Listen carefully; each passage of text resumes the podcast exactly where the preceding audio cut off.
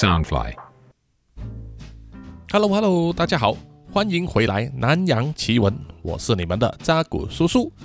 南洋奇闻》是由 Soundfly 声音新翅膀监制，全球发行。本期的录音时间是在二零二二年的五月二日。这天开始呢，就是一连串的连假哦，因为是这个伊斯兰教的开斋节，在马来西亚呢，就等于是马来人过年了。其实从上个周六开始呢，就会有很多在城市里面工作的游子呢，陆陆续续的开车回乡啊，因为这个年假呢长达七天到九天啊，就是看你有没有请假了哈。所以很多人呢都会回乡和家人团聚。那么不用说呢，高速大道啊都是塞车啊，塞得非常厉害。这个购物商场还有超市呢也是挤满人呐、因为马来人呢都要办年货，要买新衣。那么叔叔也有很多朋友呢，就趁着这个开斋节假期，就带家人出去旅行。往年叔叔也是有啊，除了疫情这两年之外，可是今年呢，叔叔还是没有跟家人旅行。呃，这个是因为是疫情呢，哦，虽然马来西亚已经宣布啊，五月一号开始呢，就已经呃在户外可以不戴口罩了啊，也不需要保持社交距离啊，基本上当是和病毒共存了。可是对于叔叔还有我的老婆孩子来说啊，我们都还没有啊，到目前为止呢还没有感染过这个奥密克戎，所以当然可以避免的话就尽量避免了。二来就是呢，我孩子他们呢、在假期过后啊就会有考试，那么这种情况下呢，我老婆都不会啊让他们旅行的。看来呀、他们只能等到年尾长假的时候啊才有可能成行了。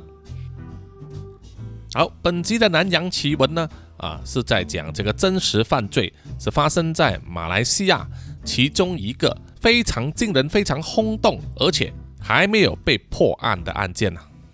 事隔至今长达十五年，但是一旦提起啊，还是会让很多家长感到痛心和恐惧的。这件事是发生在二零零七年八月二十七日，当时啊。马来西亚的中文报章就刊登了一宗非常简短的女童失踪新闻。这宗报道是这样子写的：来自汪沙妈九这个地方的一位八岁的马来女童，叫做 Nurin。自从上个星期日一个人到住家附近的夜市啊逛逛之后，就没有再回家，失踪至今下落不明。Nurin 是一名 Desa Staba 国立小学二年级的学生，他的父亲 Jasimin Abdul Jalil 时年是三十三岁。对于自己的女儿无故失踪，感到非常的茫然，并且非常担心她的安危，因此希望呢，任何知道她的下落的公众能够通知附近的警局。这一则配上了失踪女童的照片，以及只有两段文字的报道啊。并没有引起华社，也就是华人社会呢很大的关注。反之，在马来人社会里面呢，却对这一宗案件有着相当震撼的回响。许多马来团体呢，纷纷参与寻人的行动，各种非营利组织还有社会人士呢，也自费印发超过两万张海报，在多个地区以及州属派发。也在各地的高速大道的收费站派发这个海报给路过的驾车人士，希望能够让更多人能够留意到这位女童的行踪，借此呢能够早日找回她。事后呢有跟进的新闻证实了，住在吉隆坡汪沙妈祖这个地区的八岁马来女童 Nurin，在二零零七年八月二十日的晚上，和九岁的姐姐。前往距离他们家里面大约三十公尺之外的夜市那里逛逛。当时 Nurin 就看上了一个漂亮的发夹，可是因为他身上并没有钱，只好空手回家。回到家之后，Nurin 就朝着向他的母亲讨钱，说要去买下那个发夹。当时啊，他的家里正好有客人来，母亲还在忙着招呼他们。那么当时这位母亲因为爱女心切，也为了打发她，于是啊就直接从钱包里面掏出了钱，交给了努里，跟他说钱先收好啊，改日再去买。没有想到的是啊，忙完一阵之后啊，客人离开了，这位母亲才发现啊，努里并不在家里。原来是啊，当努里拿到钱之后，立刻独自一个人跑回去夜市，想要马上买到那个漂亮的发夹。当时的时间是晚上大约八点三十分左右。这个时候啊，家人就非常焦急了，他们发散的人在整个夜市还有附近的一带搜索，一直找到深夜都没有找到努林的踪迹。于是啊，他们不得不接受一个可怕的局面，就是努林失踪了。尽管有社会人士以及志愿团体呢，印发海报到处的派发，努林的家人也前往马华公共服务以及投诉局，而就有一点像当地的里长这样子啊，去求助以及悬赏呢，要找人，也接受了记者的采访，让努林失踪的消息在各大报章里面刊登出来。可是呢，一个星期、两个星期、三个星期过去之后。依然没有任何消息，让努里的家人终日以泪洗脸啊，非常的担心。大约一个月过后啊，也就是在二零零七年九月十七日，位于雪兰莪州巴达林乌达玛，叫做巴达林乌达玛花园，在一条编号叫做 PJS 一杠四十八的那个地区啊，那个地区呢，叔叔很熟悉。因为叔叔做 podcast 啊，所使用的麦克风还有其他的器材，都是在那一带的一家音响店买的。啊，话说回来呢，在那一条路上哦，啊那里有几排呢？这些店面呢，全部都是有三层楼高的啊。那么其中一家店就是一家杂志社。当时有一位女职员在早上大约八点三十分的时候要去这个杂志社上班。他来到杂志社侧门楼梯口的时候啊，就发现地上就放了一个包包。那个包包呢是呈黑色，然后有浅蓝色的条纹，上面写着一个运动品牌的名字，看起来呢啊非常的新，是一般人会带去健身房啊用的那种啊 duffel bag 健身包。那名女职员看见了那个包包放在门口啊，就在想，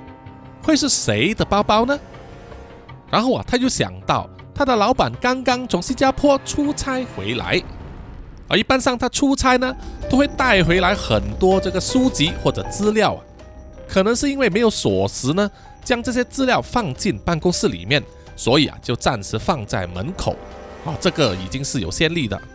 毕竟啊，一堆书谁会要偷呢？想到这里啊，女职员就觉得啊，八九不离十了，应该就是老板的东西了。于是他就打开了门，然后把那个包包要拉进去办公室里面了。他一拉的时候，发现了那个包包还真的蛮沉重的哈。大约半个小时之后，杂志社的老板来到公司上班了。他看到那个包包放在自己的办公室里面了，他也觉得有点惊讶，因为老板知道那个包包并不是属于他的，应该就是女职员搞错了。不过啊，出于好奇心呢，于是他就想要打开来查看一下，啊，这很正常嘛，哈，可能可以找到一些东西呢，能够知道这个包包的主人是谁。当这位老板将包包的拉链拉开的时候，一股令人作呕的腐臭气味马上扑面而来，一下子就蔓延了整间办公室，不禁让所有人都皱起了眉头。有些员工可能心里想啊，老板该不会是把他的鞋子脱了下来，露出他的香港脚了吧？不过啊，这位老板并没有香港脚啊，他心里也是感到不妙啊，一种非常不好的预感涌上了心头。而且拉链既然拉开了一部分就要应该把它拉完，啊，做戏也要做全套嘛。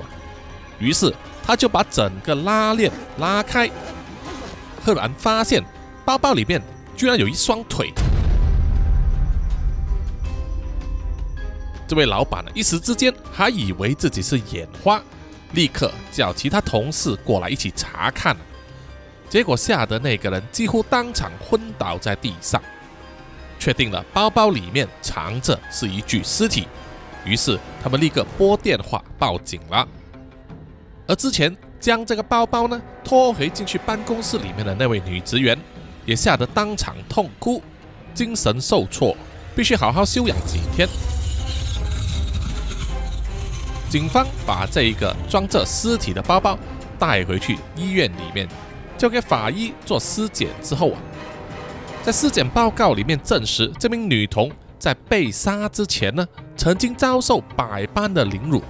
而下手的凶徒呢，手段非常的变态和残忍，竟然将一条十六七公分长的黄瓜还有茄子呢，塞进去女童的阴道里面，导致她的内脏严重破裂，成为她死亡的主要原因。当时的景区主任对着媒体发表这宗案件的详情的时候啊，也难忍心中的愤怒，在记者会上大骂凶徒啊是禽兽，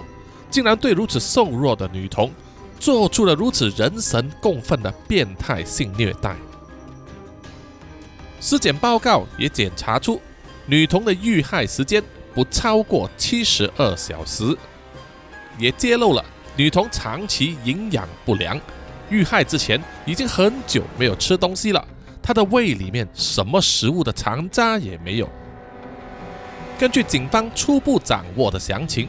只知道这名女童呢，年龄介于八岁到十岁之间，身高一百五十公分，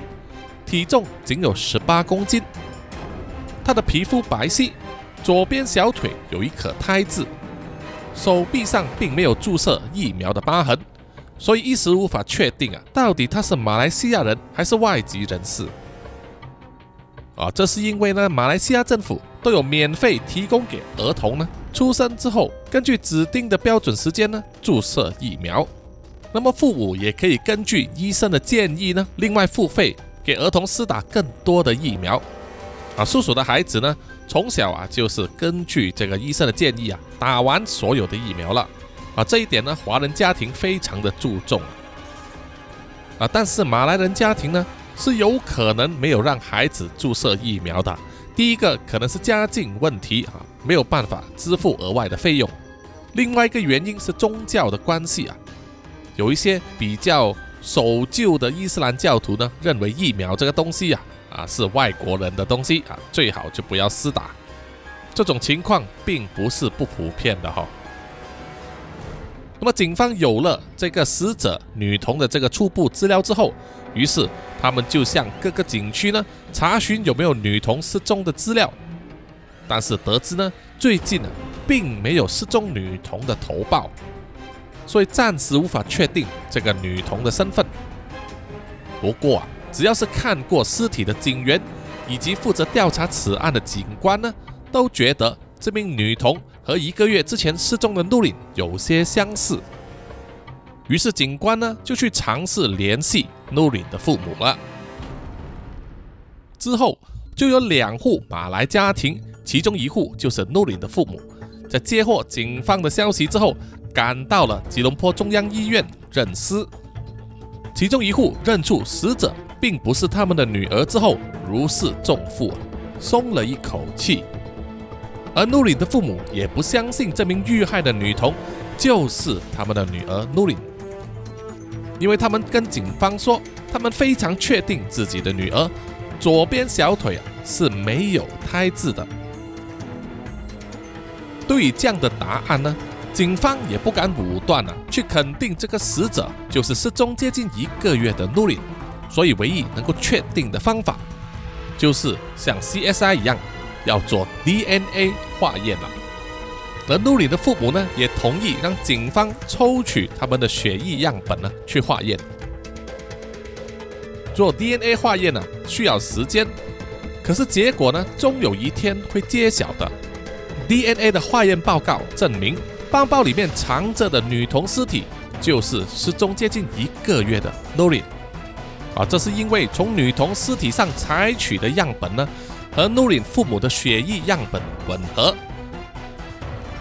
可是即使如此啊，，Nurin 的父母依然认为这名遇害的女童并不是他们的女儿，警方为了安抚民心呢，决定再度安排露琳的父母前往医院第二次认尸，同时也进行第二次的 DNA 化验这一次呢，他们还抽取了露琳的姐姐的血液样本，用来做三方的确认。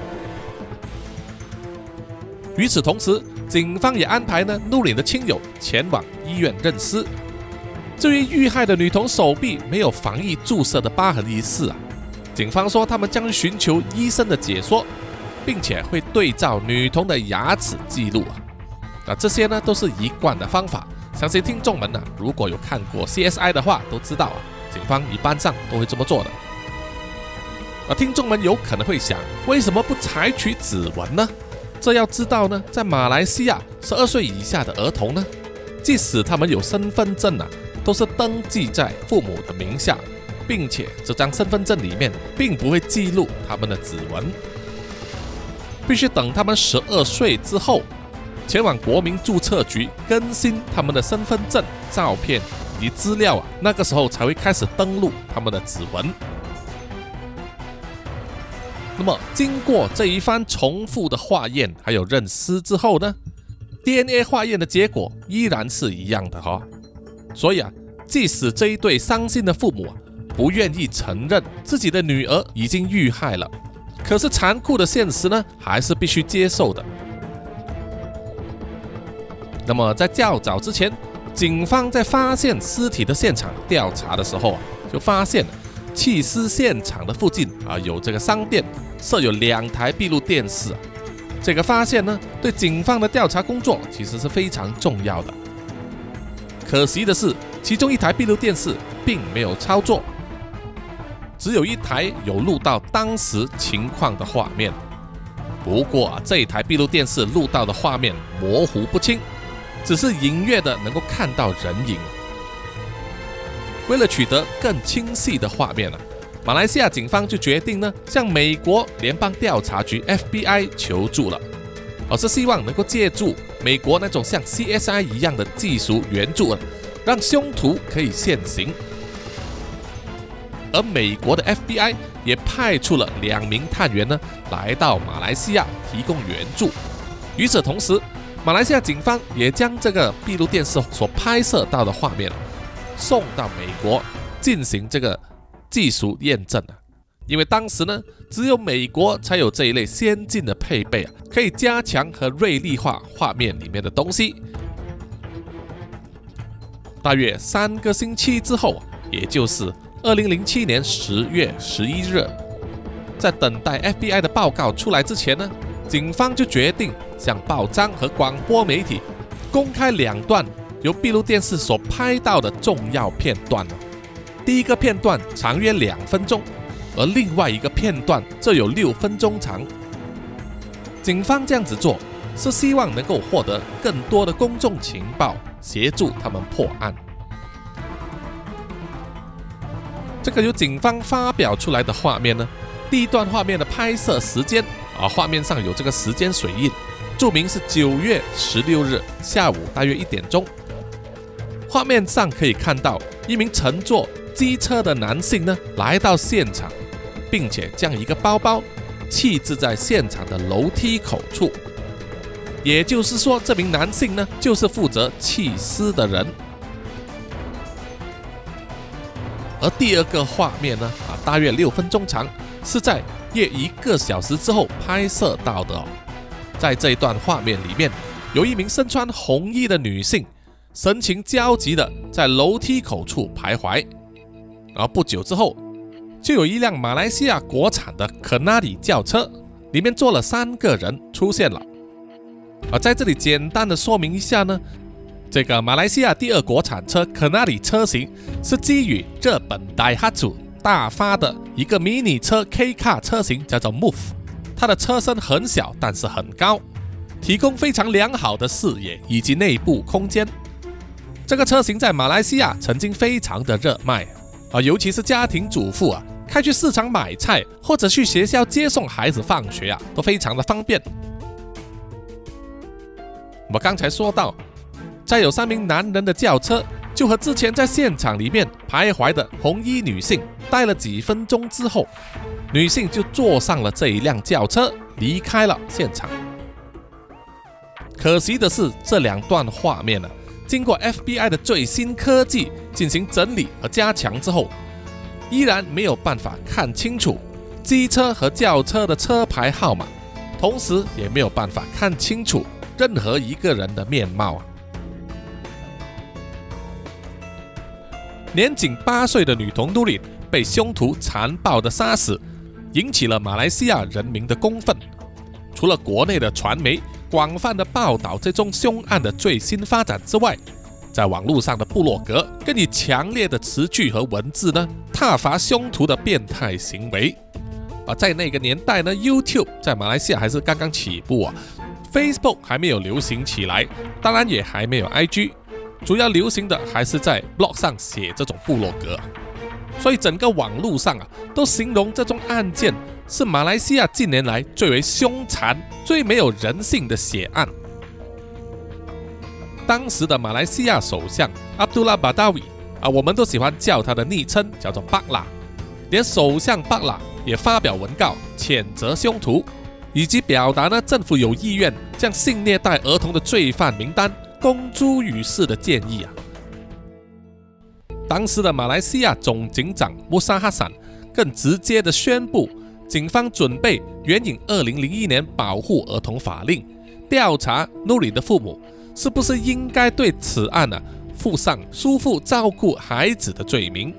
但是总警长这一番言论引起了公众的哗然。特别是马来西亚犯罪防范基金会主席李林泰先生的反应啊最为强烈，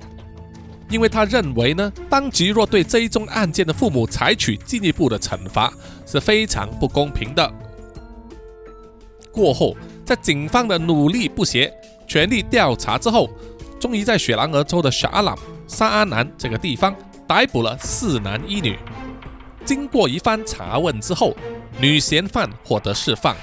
而年龄介于二十七至三十五岁的男嫌犯则被延扣七天。不过到最后还是因为证据不足，这一批男嫌犯呢，在三天之后也全部无条件释放了。在调查此案的时候啊，警方也有发生一些枝叶，比如说在圣美兰州，警方逮捕一名印尼籍女人的时候啊，这名女嫌犯。突然间将他手机里面的这个晶片呢吞掉，于是警方除了逮捕这名印尼籍女人之外，还马上送去医院呢，取出她吞进肚子里面的晶片进行调查。后来证实呢，这名女人曾经在 Nurin 失踪期间，向吉隆坡的警察之友发送不实的简讯，声称 Nurin 和她在一起。啊，在这里简单说明一下呢。警察之友是马来西亚警方所设立的一个服务啊，让公众呢可以通过简讯、电子邮件或者其他方式向警方提供各种线报和资料，借此呢可以携手打击罪案啊。那么说回之前那名印尼籍女人呢，居然在警方逮捕她的期间把手机晶片吞掉啊！原来这名女人呢，在努林失踪的前一个星期，因为忘了带护照出门。而被警方逮捕，而盘问了一整天，因此啊，对警方怀恨在心，所以就采取了报复行动啊，向警察之友呢提供了假信息，借此啊捉弄警方。结果因为警方又来找他，以为自己东窗事发，所以才吞掉他的手机晶片呢，想要借此掩埋证据啊。这种手法真是令警方感到啼笑皆非。无论如何。经过一连串的逮捕行动之后，真凶依然逍遥法外啊！当时的全国刑事调查总监呢，就只好公布一对男女嫌犯的拼图，希望借此呢取得公众的情报，协助警方尽早破案。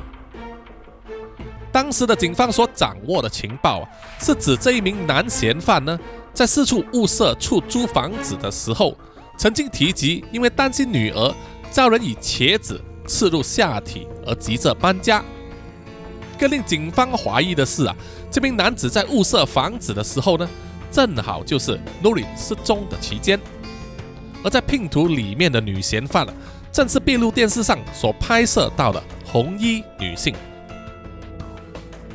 当警方在强大的舆论压力之下，派出大量的警力四处调查这宗案件的时候，又发生了意想不到的事啊！就是竟然有人在网络上上载了七张 Nurin 在医院解剖的照片，顿时震撼了整个警界以及医术界，连在网络上看过照片的公众也一片哗然。所有人都忍不住要问啊：这是谁干的？是谁可以拥有这些照片呢？我们都知道啊，依照法律程序呢，这一种照片呢，就只有查案的警官以及警员呢可以取得，而另外有机会看到这些照片的，就只有参与解剖过程的法医以及法医助手了。以此推论的话，能将这些照片上载到网络上的人呢，如果不是警察，就必定是医院里面能够进入解剖室的医护人员了。这一批照片流出之后，努林的父亲加斯敏在极度不满以及愤怒的情绪之下，就在二零零七年十月九日的晚上，在他七名兄弟姐妹的陪同之下呢，漏夜前往警局报案了。他们认为这些照片应该受到严密的保管，而不应该在网上流传。看过这些照片之后啊，很明显的是在医院的检尸房里面拍摄的。努里的父亲加斯敏报案之后，将这件事交给律师处理，希望警方能够彻查。当时吉隆坡的刑事调查主任呢，也证实他们收到通知之后，就立刻援引官方的机密法令，开档调查此事。他说啊，警方一定会追查照片上载的源头，同时警告呢网友停止转发这些照片。不过啊，这些照片早在十月九日的前四天已经出现在网络，所以相信呢，已经有不少人都曾经收到或者看过。而被视为上载这些照片的源头之一的中央医院，就发表文告啊，极力否认这是医护人员的所为。当时的中央医院副院长黄秀晶就特别发表声明说，澄清这些照片啊。不可能是法医以及助手拍摄的。他解释啊，以他们的解剖程序，言明说，法医以及助手呢，在解剖尸体的时候啊，必须戴上手套，以及不可以触碰或者拿任何和解剖室无关的东西，所以他们不可能带着相机进入解剖室的。而在解剖的过程之中，只有查案的警官以及法医部主任在场拍照。而医院当局也曾经向法医部主任查问有关的过程啊，得知照片啊是不可能外泄的，更不用说在网络上流传了。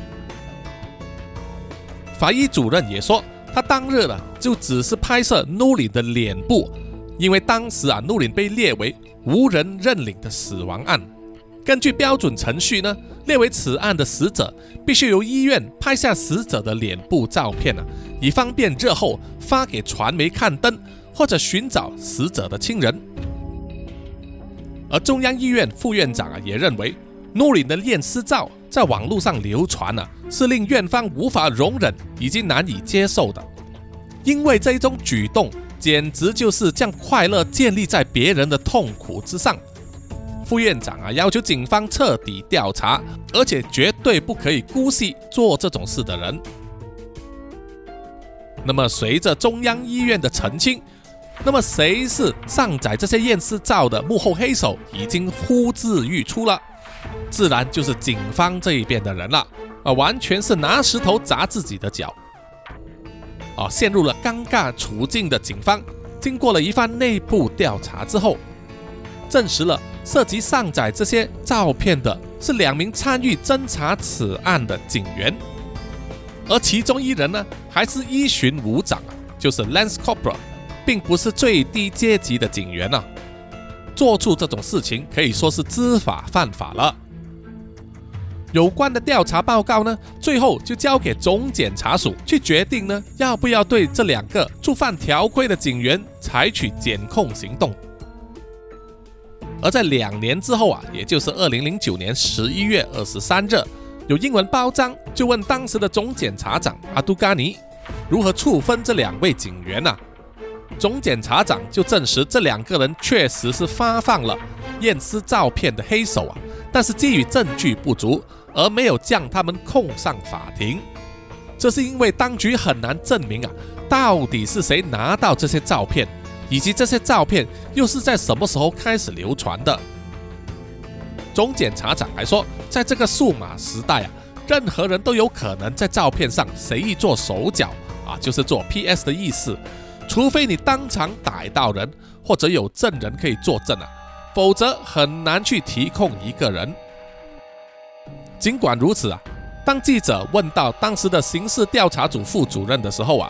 副主任就证实说，其中一名警员呢，已经受到警队的纪律行动对付，将他从刑事调查组呢调走，改任警队里面的文事工作，而另外一名警员呢，还在调查之中。而努里的父亲加斯敏对于警方并没有亲自告诉他有关此案的进展反而是由总检察署以书信的方式来通知他，而感到非常的失望为了要替女儿讨回公道呢，努里的父亲曾经两度入禀高等法院起诉警方和马来西亚政府，要求对方赔偿两百万令吉。努里的父亲加斯敏是在二零零八年八月二十一日第一次入禀法庭的时候，提出两宗诉讼。第一宗是起诉警方和马来西亚政府疏忽，而导致他的女儿努里的解剖照片在网络上流传；而第二宗诉讼，这是起诉警方发表女儿失踪跟大耳窿有关的诽谤言论的。而大耳窿呢，是马来西亚常用的一个昵称。其实就是指放高利贷的人呐。大耳窿这个名称呢，是源自广东话“打一弄”，据说是以前在坊间呢，专门放高利贷的人呐，他们会将一个硬币呢放在耳朵那里，借此以隐晦的方式告诉街坊，在你非常需要金钱的时候呢，可以找他们。那么 Norin 的父亲呢，就在每一宗诉讼之中。个别要求赔偿一百万令吉，总共就是两百万令吉了。而被列为要在法庭上答辩的人呢，是雪兰莪州的总警长、巴达林在野景区主任、全国总警长以及马来西亚政府了。除了索取赔偿金之外，努里的父亲加斯敏也要求答辩人公开道歉以及收回报章指他们一家。和大耳窿有关的报道。努里的父亲加斯敏解释说，他起诉警方的原因是因为他对女儿的解剖照片啊，竟然在网站上流传，感到非常的生气。他认为这是一宗属于警方掌管的案件啊，照片应该是机密，不应该被流传的。而他的女儿被虐杀至今，警方都无法破案。再加上之前曾有报道引述警方的消息，指警方将研究呢，拐带努林的人是大耳窿，间接暗示啊，他们一家是因为向大耳窿借钱，欠下债务啊，才造成女儿被掳走并且被杀害的。被暗示和大耳窿借钱有关的报道呢，令原本已经非常伤心的加斯敏和家人再度受到无情的打击。加上女儿解剖照片的流传啊，促使加斯敏呢终于下定决心入禀法庭索取赔偿。大约在八个月之后，答辩人就在二零零八年十二月五日入禀的答辩书中，承认流传网上的照片啊是努里的解剖照片，并且声称这一件事的发生不在他们的掌控和意料之外。答辩人在书中解释啊。照片伤亡的因由，声称是由一名关街市一巡五长的警察安南阿里方向邻居展示有关的解剖报告书的时候，被邻居以附有相机功能的手机将解剖照片拍下，然后上载到网络上。那么，针对答辩人的这一番解答呢？努里的父亲加斯敏在收到答辩书之后，立即在二零零九年五月十三日。第二次入禀高等法院，要求法庭裁决全国总警长、雪兰莪州总警长，还有巴达林在野景区主任和马来西亚政府呢，应该对努林的解剖照片流传负上责任。这一宗诉讼案呢，经过多番的纷扰之后，在二零一零年十一月八日，在高等法庭开审的时候，原本要求撤销此案的马来西亚政府，就向高等法院呢收回撤销的申请。过后，双方通过各自的律师寻求庭外和解的可能性啊，可是首次的调解却失败了。一直到二零一零年十一月二十九日，双方终于达成庭外和解的协议。起诉人也就是努里的父亲，同意撤销这宗诉讼，并且承诺不会重新入禀高庭提出相同的诉讼以及追讨堂费。双方也同意不对外公布他们和解的条件。虽然这一宗诉讼案呢告一段落，但在答辩双方纠缠的时候呢，另外有两名男人就在二零零九年六月十九日入禀高庭。起诉警方以及马来西亚政府非法扣留和虐待他们。这两名男人啊，分别叫做 Jamli 以及 Suhaimi，当时分别是三十五岁和三十岁。他们是在二零零七年九月二十七日晚上十一点三十分左右，分别被警方在车里面以及在店铺里面逮捕的。当时 Jamli 呢是开着汽车载着妻子啊。在马路上行驶的时候，突然间被三辆汽车截停，接着有好几名便衣男子呢，就把他从车里面拉下来，其中一个人还用枪指着他的头，随后啊，他就被推进一辆国产的车里面，而妻子则被另外一辆车载走。当家里质问他们这些人为什么要抓他的时候啊，其中一个用手肘按着他头部的男人就表明了警察的身份了。并且要他合作和听从指示。过后，警员就将他带到他在沙朗沙南开设的服装店里面了，打破了后门进入店内，然后再将他推进店里面，将他殴打一番，之后再喝令他交出色情光碟，以及说出努林被禁锢的地点啊。当江里表示不知情的时候，警员继续责骂并且殴打他。还用脚踢他的腹部。他说，当时警员是指责他涉及 Nurin 的命案。在经过几个小时的盘问之后，再把加米呢押回 Bukit Aman 警察总部那里审问。而苏海米呢，这是加米的妻舅了。他在诉讼里面的陈述说，自己的遭遇和加米啊大同小异，只不过他是在店里面呢被警方逮捕的。当时啊，有好几名男人呢，一直在敲他们的店门。在枪口的指喝之下，苏海米就只好打开了铁门。警员就冲进去店里面呢，对他拳打脚踢，然后再将他押往警局。詹米和苏海米在事后获得释放啊。他们为了挽回尊严，以及让社会明白他们和努林的命案没有关系啊，所以决定起诉一名助理警监。全国总警长以及马来西亚政府了。这宗案件呢，经过一番审讯之后，高等法院就在二零一零年五月二十七日裁决詹里和苏海米胜诉，警方和政府呢就必须赔偿他们七万三千令吉，其中呢詹里获得四万一千五百令吉，而苏海米则获得三万一千五百令吉。努林的命案呢，从发生到现在已经接近十五年，破案的希望依然遥不可及啊！如果努林还在生的话，她现在已经是一名亭亭玉立、二十多岁的少女了。虽然马来西亚的全国刑事调查总监呢，曾经扬言说，警方从未放弃调查此案啊，即使二十年或者二十五年以后也不会放弃啊。但是以目前的进展来看，马来西亚国内的无头公案又在添一宗了。从这一宗案件呢，叔叔有一些感想。首先呢，就是针对努林的父母叔父这件事情啊，叔叔也是觉得呢，他们多少有一点责任呢。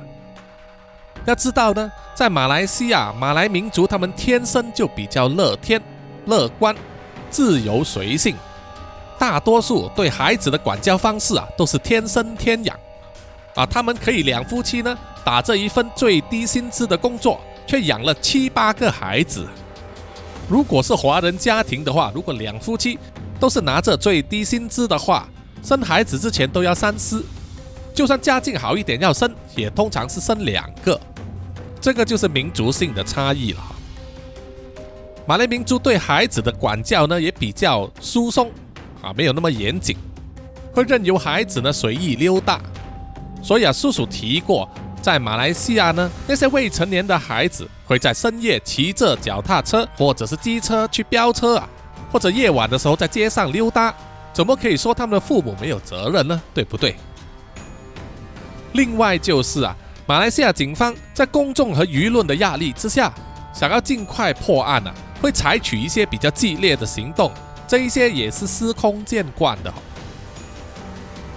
另外一点就是啊，每次在发生这些重大罪案的时候，警方向公众呢寻求情报，却常常有人利用这种管道啊，胡乱的向警方发放各种假消息、假情报啊，作为恶作剧，图个一时之快啊。可是却没有想到，这也会浪费警力啊，延误了警方调查的进度啊，对查案一点帮助都没有。所以啊，叔叔也是希望呢，所有的听众啊，能够给予身边的亲友、孩子啊一个正确的教育呢，不要滥用警方的通报热线，或者是恶作剧啊，因为在有事发生的时候呢，可能这个热线就是可以帮到你的关键了哈。好，本期的南洋奇闻真实犯罪案件啊，就到此结束了哈。谢谢各位听众的收听。有什么意见和回馈的话，欢迎听众们到南洋奇闻的 IG、Facebook、YouTube、Apple Podcast 还有 Mixer Box 里面呢，给叔叔点赞留言。谢谢大家。那么接下来呢，应该就是回答听众们的留言时间。不过啊，在这个之前，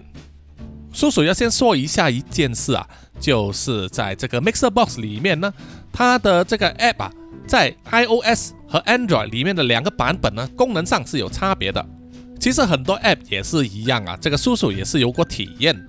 那么叔叔呢，长期都是使用 Android 的手机，同样也是在手机里面回复 Mixer Box 听众们的留言。那么有一天呢，就突然间收到这个 Mixer Box 的电子邮件啊，让我可以申请一个免费的广告推广。那么在里面申请的要求条件呢，其中一项就是你的这个 podcast 节目呢，要在 Mixer Box 里面获得四颗星以上的呃好评。这个时候啊，叔叔就疑惑了啊，为什么我从来没有看过有这一个评级出现在 App 里面呢？我找了找啊，我的手机 App 里面真的没有这个功能。然后我再打开我的 iPad 啊，才发现 iPad 里面的 Mixer Box App 呢是有的。啊，叔叔也真是眼盲了哈，用了 Mixer Box 这么久呢，现在才发现。那打开之后我就发现呐，南洋奇闻获得的评价呢是四点五颗星，里面有三十一则评论。那么点开评论一看呢，啊，有一些熟悉的听众啊都有在里面留言啊，都有给叔叔的这个节目呢赞誉有加，点了五颗星啊，就是包括有一些，比如说 s h y l y 秋卡尔、千猪猪。还有二十公园，还有郭雅玲、邱之熙、张彤彤、坏掉的天使、轻松自在、卢君君等等哈，谢谢你们。但是呢，也有一些听众啊，就是留一颗星。那么相信也是因为这些一颗星呢，拉低了叔叔这个评分的分数啊，下到了四点五颗星。那么看了一看呢，这些留一颗星的听众啊，很多都是在一年前留的。所以，那么叔叔也没有办法了。叔叔也是承认，在一年之前呢，南洋奇闻当时做的节目内容，或者是呃音效啊、内容这些东西，的确还在改进之中。那么有些听众听了不符合预期啊，这也是可以了解的。那么没关系。那么希望呢之后啊，如果还有听众真的也喜欢这个节目，那么你们正好也是用 iPad 或者 iPhone 的话。希望你们也可以动一动手指呢，在 Mixer Box 的 App 里面呢，给叔叔点五颗星，谢谢大家哈。好，那么首先呢，叔叔先回答在 Facebook 里面的讯息。叔叔曾经在 Facebook 里面贴过一个泰国的广告，那么在广告里面出现了很多泰国各式各样的妖怪啊。那么有听众啊，就比如说这位雍渊令就说了，他发现了芭蕉精。当然还有呢，一开始就出现了那个飞头匠。然后听众张永杰就说：“哈哈，想听叔叔一次介绍这些妖怪啊。”呃，是的，在南洋奇闻早期的集数里面都有分别介绍过不同的妖怪。我有一些叔叔也是没有听过啊，比如说那个很高很高的那一个哈。那么有机会的话，再跟各位听众分享，或者是啊做成我的创作故事。那么这位听众于听过，他说他最近才看越南恐怖电影啊，说里面都是有很多越南的都市传说，剧情不错啊，蛮恐怖的。确实这几年因为越南啊获得大量的外资投资，整个娱乐业啊也活跃起来，也拍了很多电影啊。他们的恐怖片水准呢，也渐渐的啊到了亚洲的水准，非常值得去看哈。另外呢，叔叔也是贴出啊自己在家 DIY 安装电子锁的图片。那么听众黄培成就问了：是这个东西 DIY 简单，还是叔叔的功力强呢？没想过这种东西竟然能够 DIY 耶！啊，那么在叔叔还没有能够回答之前呢，这位干爹桃子电力的淘气大叔啊。就马上来回答说啊，是他们很用心做很多 DIY 教学文件呢，连欧巴桑都会装。确实呢，叔叔也是非常赞赏啊，这个桃子电力很用心的做了很多影片呢，详细的讲解整个过程。所以叔叔相信啊，一般人要 DIY 安装这个电子锁也不成什么问题的。那么接下来是在 IG 上啊，针对穿越大月的这两集呢。我们的南洋侦查员 Rafu 就留言说：“真的是厉害的叶配故事啊，叶配于无形之中。”确实，这也是要感谢干爹呢啊，这个桃子电力，他们非常能够接受创意啊，让叔叔呢可以随意发挥啊脑力去想各种各样的故事，来结合他们的产品这个电子锁。当时是写了两个故事啊，那么他们就挑选了这个比较轻松的路线的。然后这位听众 Jack 二零二零零二二零就说集合元素超多，笑死啊！这一批未免也太纯了吧！叔叔多给我来一些啊！谢谢你的赞赏啊！啊，叔叔做这种幽默搞笑的路线啊，有时候还是会担心的，因为担心呢，叔叔的这个笑话可能太冷，或者是和台湾的听众啊，在某些幽默的认知上啊有点出入，可能大家听了都听没懂。感谢啊，大家都能够接受啊！那么也有听众，这位 T F Lane 就说九天玄女那一段呢，他笑到喷了，哈，谢谢谢谢。那一个呢，也是最近啊，台湾非常流行、非常火热的九天玄女，叔叔看了之后也是大笑不止啊，所以就突然间想到啊，把它加进去故事里面。然后下一位留言的听众 Venture 幺幺二七就说阿珍好辣，好喜欢，不愧是台湾小辣椒。啊，谢谢你，谢谢你啊！叔叔确实也想表现一下呢。啊，真是那种很真性情的啊，台湾妹子，勇于表现自己的爱恨呢。在 Mixer Box 里面也有这位听众玻璃小哥哥，他也说：“阿珍，我来看你了，直接被阿珍圈粉了，哈哈。”啊，谢谢你，谢谢你。然后下一位留言的听众是热热装茶，他说：“九天选你那一段太好笑了，好有共鸣。叔叔很关注台湾的 YouTube。”没有错，叔叔每天都会看的哈。然后下一位留言的是 Lee Monica，他说：“名牌包被破坏，真的会让老娘们发火的。”哈哈，没错，女生们的包包被破坏的话，肯定啊会大怒的。在马来西亚呢，就非常流行一句话，就是啊，有一个美国专门生产各种塑胶容器的品牌叫做 Tupperware 啊，在马来西亚已经扎根几十年了，所有的母亲都会买好几套啊。包括水壶、便当盒这种东西给孩子们带去上学啊。如果有一天小孩子把这个 doubleway 的水壶遗失了，或者是弄坏了没有带回家的话，他的妈妈呢就好像名牌包被弄坏一样啊，会发飙的哈，是所有的小孩最怕看到的画面呢。所以在马来西亚非常流行的梗呢，就是啊，小孩子千万不要弄不见你的 double 尾哈。好的，好的，OK。本集的留言呢，暂时就是这么多。那么最后最后呢，叔叔就来念出所有赞助南洋奇闻的，感谢他们的赞助！他们是南洋探险家 Jimmy Chin、Aaron Yu、陈忠杰，还有谢明畅。然后就是南洋侦查员二四公园、图子、Ralph 布、一子该、Sandy Lee、真爱笑、三十三、洪志伟、Kinas、林家达、蔡小桦、朱希尼、何彩凤、许家伟，还有就是南洋信徒李英静、筛丽以及徐奈伟、Irish Hall，谢谢大家。